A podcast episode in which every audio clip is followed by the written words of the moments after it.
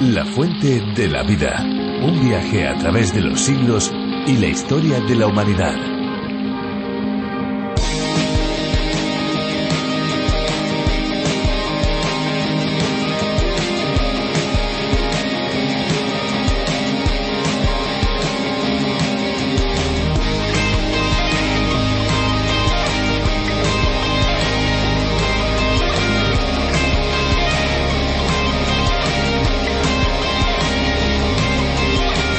El agua de arroz resulta ser un excelente remedio para la diarrea, además puede ser utilizada también de manera tópica para mejorar la piel o el cabello.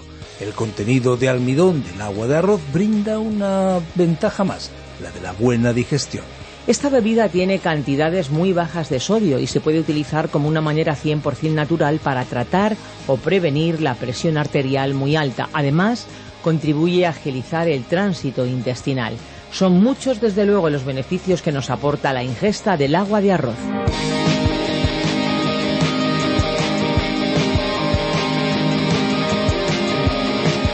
Les damos la bienvenida a este espacio único y especial en las ondas y en la web.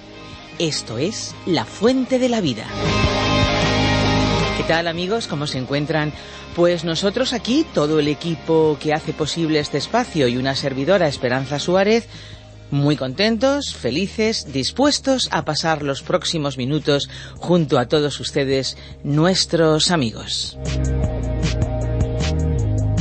Y aquí estamos un día más llevando hasta ustedes este espacio que se emite en España y en decenas de países más. Más de 80 países con sus idiomas y con sus determinadas características. Aquí en España suena como ustedes ya están escuchando. Y qué bueno saber que la palabra de Dios llega a tantas personas en sus propias lenguas, así como también a nosotros. A nosotros que tenemos la oportunidad de estudiar la palabra de Dios en castellano y en esta versión para España, aunque eso sí hay que decir, abierta a todos los amigos que nos escuchan desde lugares de América, por ejemplo, donde allí el castellano también se escucha. Esta es una versión preparada por Virgilio Bagnoni, profesor de Biblia, que adaptó del programa original de John Berno Magui a través de la Biblia. Un programa que está disponible no solamente a través de las ondas, sino también en podcasts y por medio de la memoria USB, una extraordinaria herramienta para poder estudiar la palabra de Dios, que se puede hacer solo o bien, ¿por qué no?, acompañado por un grupo de amigos, por ejemplo. Esta sin duda es una buena opción. Todos los estudios de la fuente de la vida en audio y por escrito. Una herramienta fabulosa. Sí amigos, una herramienta de crecimiento y de formación para aquellos que quieran acercarse a la palabra de Dios de manera sistemática. Al finalizar nuestro tiempo, hoy les daremos las vías de comunicación con la fuente de la vida. Pero por el momento y hechas las presentaciones, vamos a escuchar el tiempo de música. Vamos a escuchar la canción que hoy hemos seleccionado para cada uno de ustedes. Esperamos que la disfruten. Más expertos, pero más problemas, más medicinas y menos salud. Hemos multiplicado nuestras posesiones, pero hemos reducido nuestros valores. Ya hablamos mucho, amamos poco, odiamos demasiado. Amamos mucho, amamos poco. odiamos demasiado.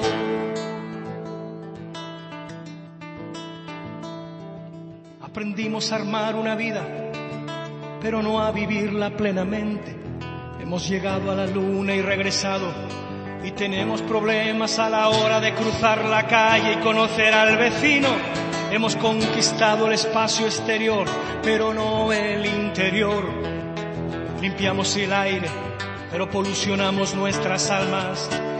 Tenemos mayores ingresos, pero menos moral. Hemos aumentado la cantidad, pero no la calidad. Estos son tiempos de personas más altas, con caracteres más débiles, con más libertad, pero menos alegría. Con más comida, sí, con mucha más comida. Pero menos nutrición. Son días en los que llegan dos sueldos a casa, pero aumentan los divorcios. Son tiempos de casas más lindas, pero hogares rotos. Un tiempo con demasiado en la vidriera. Y poco de puertas adentro. A ver si te acuerdas del estribillo. Ya hablamos mucho amamos poco, odiamos demasiado conmigo y hablamos mucho, así, amamos poco, odiamos demasiado. La lealtad es un valor que muchos ya no valoran, lamentablemente. De hecho, existen empresas especializadas en proporcionar maneras en las que personas casadas pueden tener ciertas experiencias íntimas fuera del ámbito del matrimonio. Por cierto, muchos tratan de hacer algo parecido con Dios. Lo siguen, pero a la vez dan lugar a otros dioses o creencias contrarias a sus enseñanzas y se marchan a buscar otras tendencias espirituales que parecen o pudieran parecer más beneficiosas aparentemente. A Dios eso no le agrada y hay serias consecuencias. Pues nos vamos a ir, amigos, al capítulo 1 del libro del profeta Sofonías, en los versículos 2 al 5, para aprender más sobre el carácter de Dios. Recuerden, nos vamos al Antiguo Testamento, a uno de esos profetas llamados menores. Y recuerden también que nuestro número de WhatsApp está a su alcance. No se olviden 601 20 32 65. Volvemos después de la reflexión.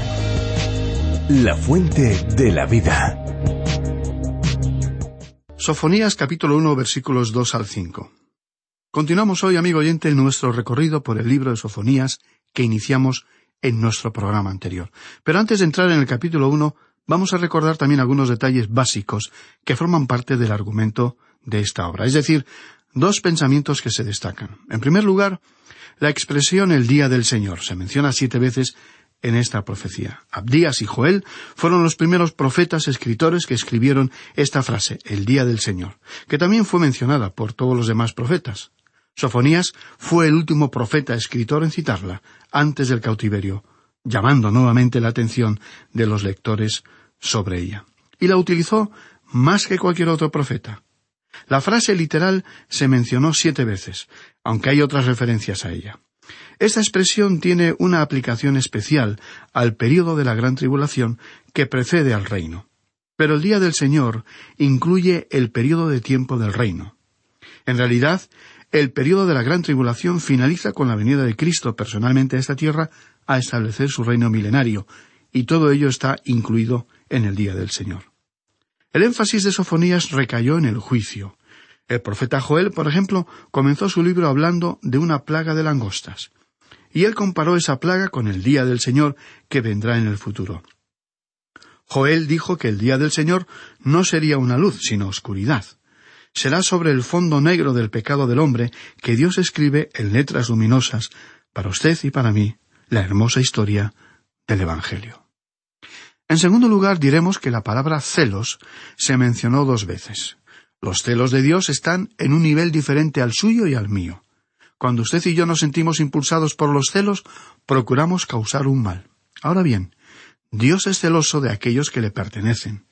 Es celoso de la humanidad. Él creó al ser humano y ha comprado para él una redención, haciendo posible que él sea salvo. Su voluntad es que nadie perezca, que nadie se pierda. Él quiere que los seres humanos se salven. Así que, en este sentido, está celoso de la humanidad. Pero cuando las personas no se vuelven a Él, va a juzgarlas. El tema que el libro de Sofonías dejó en claro es que Dios es glorificado tanto en juzgar como en salvar. Muchas personas no pueden comprender cómo esto es posible. El profeta Ezequiel, en sus capítulos 38 y 39, hablan de un tiempo en el futuro cuando Dios juzgará a una gran potencia. Y dijo ese profeta en su capítulo 38, versículo 16, Y subirás contra mi pueblo Israel como un nublado que cubra la tierra. Así será al cabo de los días. Yo te traeré sobre mi tierra para que las naciones me conozcan cuando yo sea santificado por medio de ti, Gog, delante de sus ojos. Es decir, que Dios va a juzgar a esa nación pagana, y cuando Él lo haga, va a recibir gloria por ese juicio. Esta fue una declaración tremenda y para muchas personas fue una píldora bastante difícil de tragar, pero es conveniente que nosotros acomodemos nuestra forma de pensar a la forma de pensar de Dios, dándonos cuenta que nuestros pensamientos no son sus pensamientos y nuestros caminos no son, en absoluto, sus caminos. Este breve libro de Sofonías presenta el lado oscuro del amor de Dios. Él es un Dios de amor, pero también es un Dios de juicio. Sofonías comenzó describiendo el estruendo del juicio, y al leer la Biblia usted no podrá encontrar el juicio pronunciado en una forma tan dura y severa como fue expresado en este libro. Antes de pasar al pasaje correspondiente a este programa, presentaremos un sencillo bosquejo de este libro. Primero, Juicio de Judá y de Jerusalén, capítulo 1. Segundo, Juicio de la tierra y de todas las naciones, capítulos 2, versículo 1, al capítulo 3 y versículo 8. Y tercero, Supresión de todos los juicios, el reino establecido, capítulo 3, versículos 9 al 20. Leamos entonces el versículo 2 de este primer capítulo de Sofonías. Destruiré por completo todas las cosas de sobre la faz de la tierra, dice el Señor. Este fue evidentemente un lenguaje muy fuerte al decir que arrasaría por completo cuanto hubiera sobre la faz de la tierra. Sería como si efectuara una operación de limpieza por medio del raspado, así como si uno limpiara a fondo un utensilio de cocina sucio. De esa manera, Dios juzgaría la tierra. Al avanzar en el estudio de esta profecía, veremos que el juicio abarcaría más zonas que simplemente la tierra de Israel. Lo que se describió aquí sería entonces una devastación mundial. El libro de Apocalipsis confirmó esta profecía y situó el periodo de tiempo de este juicio en la gran tribulación. Durante este periodo, esta tierra será absolutamente despojada por el juicio que vendrá sobre ella. Y esto ocurrirá justamente antes de que Dios establezca el reino milenario y renueve la tierra. Continuemos leyendo el versículo tres de este primer capítulo de Sofonías. Destruiré hombres y bestias, destruiré las aves del cielo y los peces del mar, haré perecer a los malvados y extirparé a los hombres de sobre la faz de la tierra, dice el Señor. De acuerdo con esta declaración, hombres y animales serían destruidos, así como todos los seres vivientes estarían incluidos en el juicio.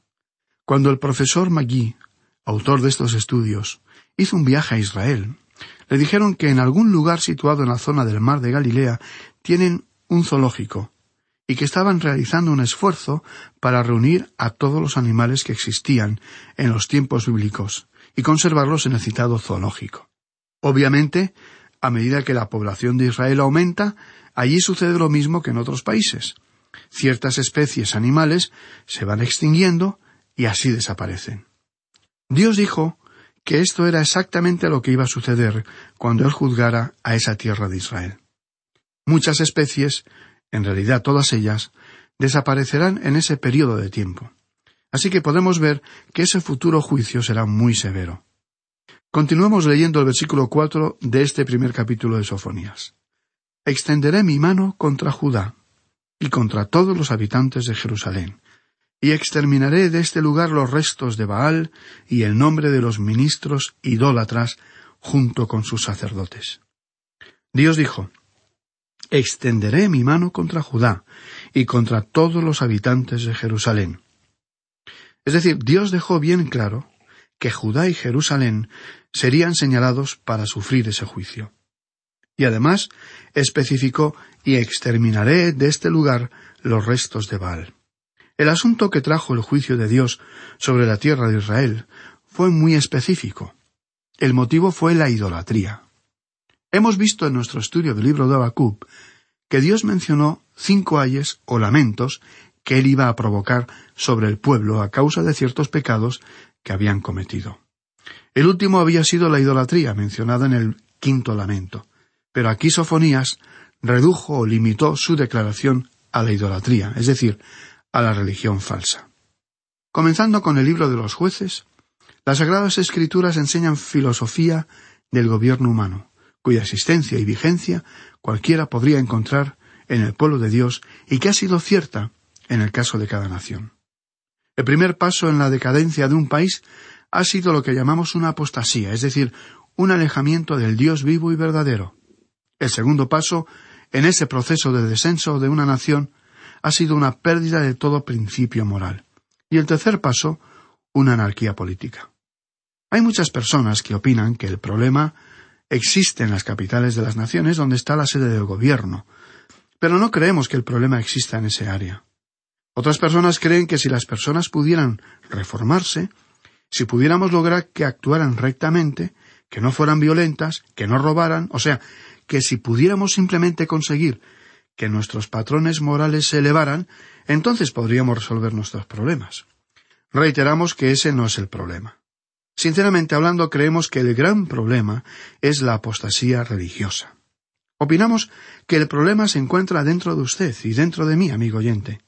El problema hoy es que algunos sectores de la Iglesia han fracasado en la tarea de comunicar el mensaje de Dios.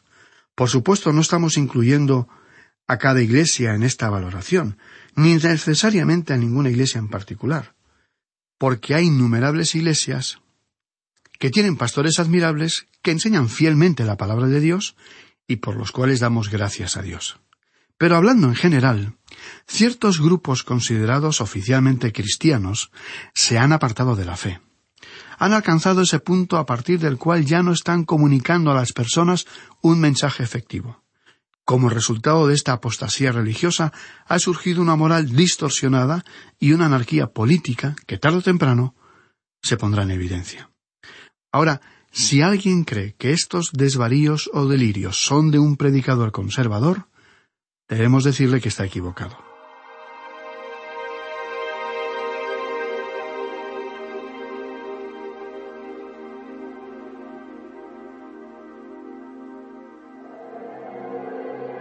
Vamos a citar ahora unas palabras escritas hace varios años en el editorial de un periódico destacado.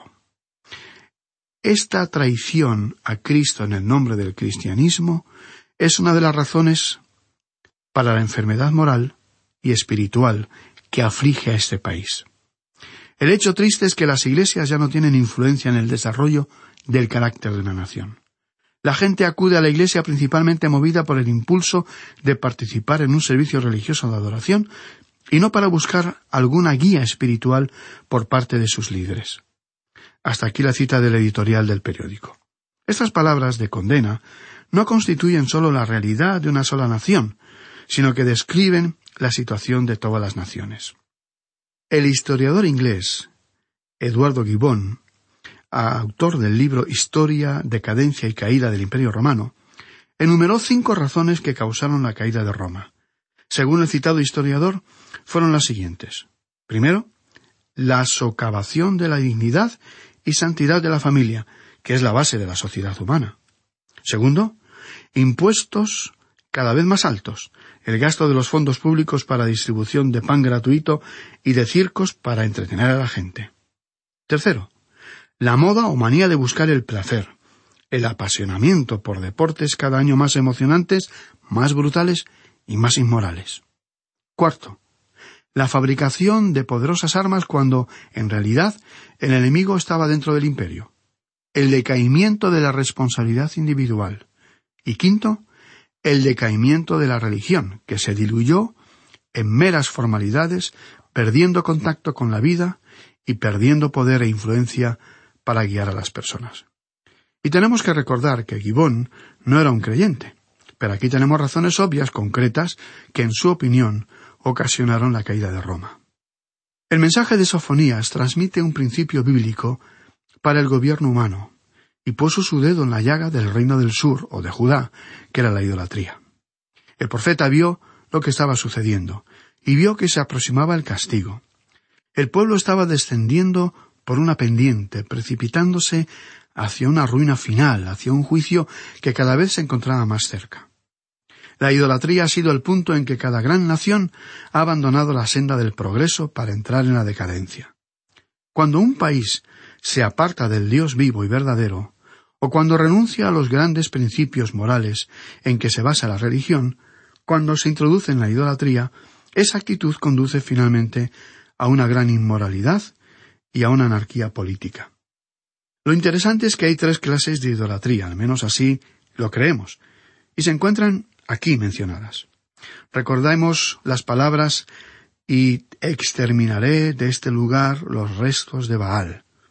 La primera forma de idolatría fue la adoración a Baal, que fue introducida en el reino del norte o de Israel por Jezabel, cuyo padre era el sumo sacerdote de la adoración entre los sidonios. En el reino del sur o de Judá, la adoración a se popularizó y se reconstruyeron altares de adoración a Baal durante el periodo del rey Manasés. Esto constituye un ejemplo que ilustra por qué resulta interesante estudiar al mismo tiempo las porciones correspondientes de los libros proféticos e históricos de la Biblia. En este punto de nuestro relato sería de ayuda leer los antecedentes del reino de Manasés que podemos encontrar en el segundo libro de Reyes, capítulo 21, y en el segundo libro de Crónicas, capítulo 33. Ningún rey se apartó tanto de Dios en la medida que este rey lo hizo. Él introdujo la adoración a Baal, que consistía en una forma de adoración sumamente inmoral.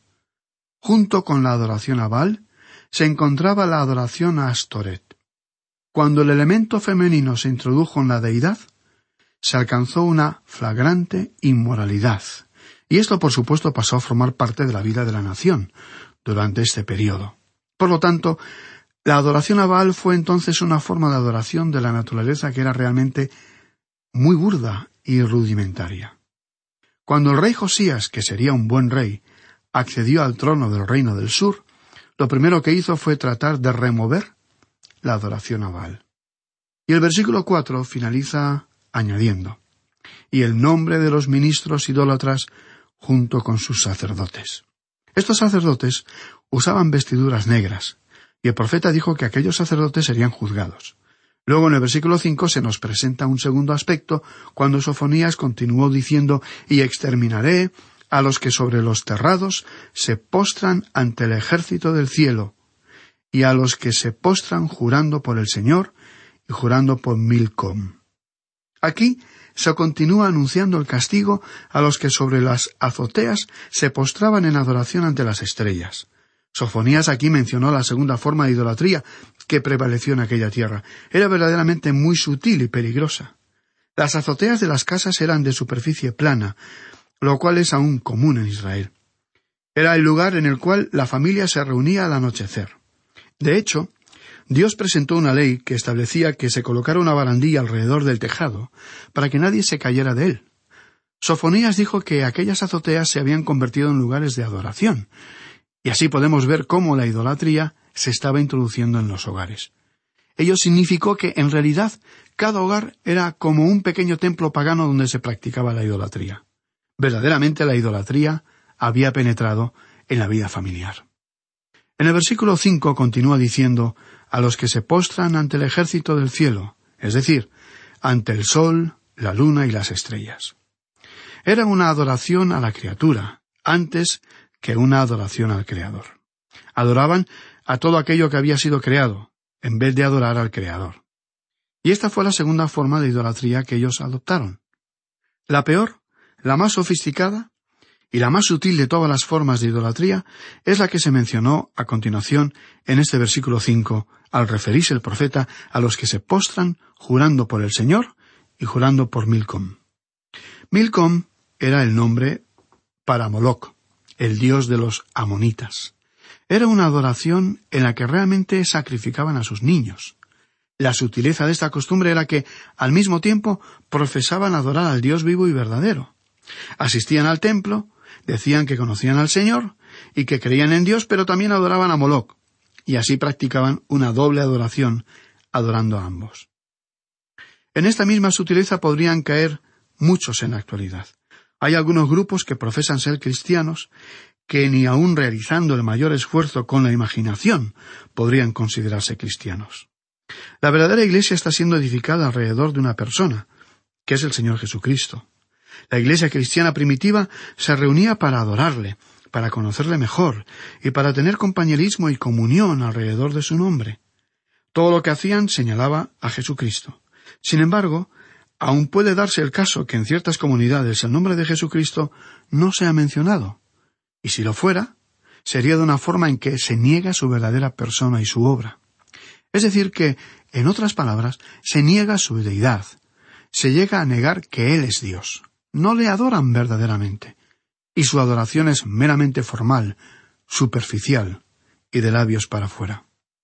Hablan sobre las enseñanzas de Jesús y se refieren a Él como un hombre bueno, extraordinario, pero niegan todo lo que ha sido establecido en la Biblia para nosotros como cristianos. Se trata de un cristianismo vacío, débil y sin contenido bíblico.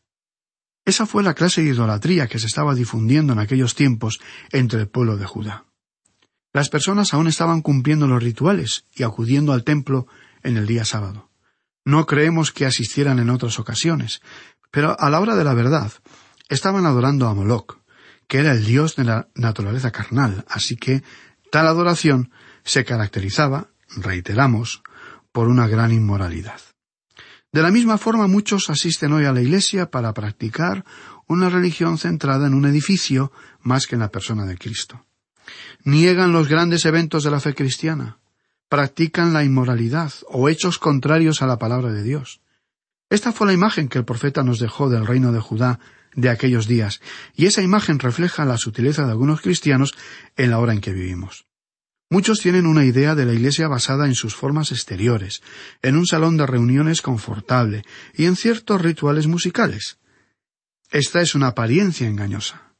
Lo que socavó a la nación de Judá fue que ellos simulaban estar sirviendo al Dios vivo y verdadero, pero en realidad se estaban entregando a esta forma de idolatría. En nuestro próximo programa continuaremos nuestro estudio en este capítulo uno de la profecía de Sofonías. Le sugerimos leer todo ese capítulo para familiarizarse mejor con su contenido. Y esperamos seguir contando con su compañía en este viaje a través de la Biblia. Será pues hasta nuestro próximo programa.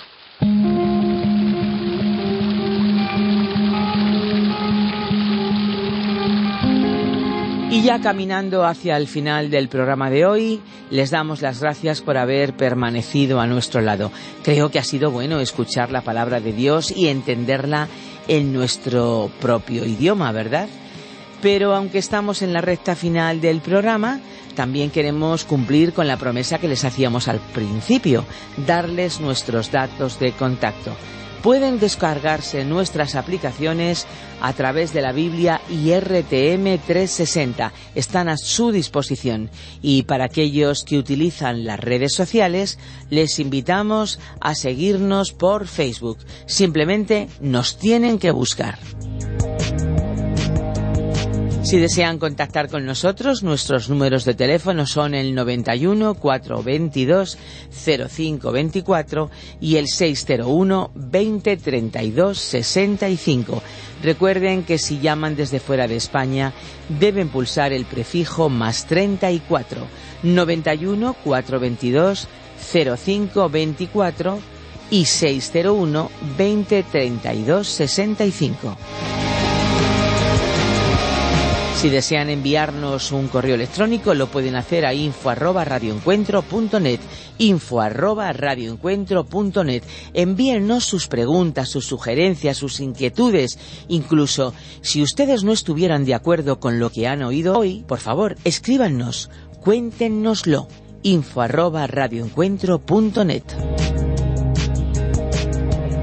les invitamos también a visitar nuestra web lafuentedelavida.com o bien a descargar la aplicación La Fuente de la Vida que se puede encontrar con el nombre a través de la Biblia. Siga con nosotros en este viaje apasionante por la palabra de Dios. Y así, ya les digo adiós, pero me gustaría que cada uno de ustedes que hoy nos ha acompañado recuerde siempre, siempre, siempre que hay una fuente de agua viva que nunca se agota. Beba de ella.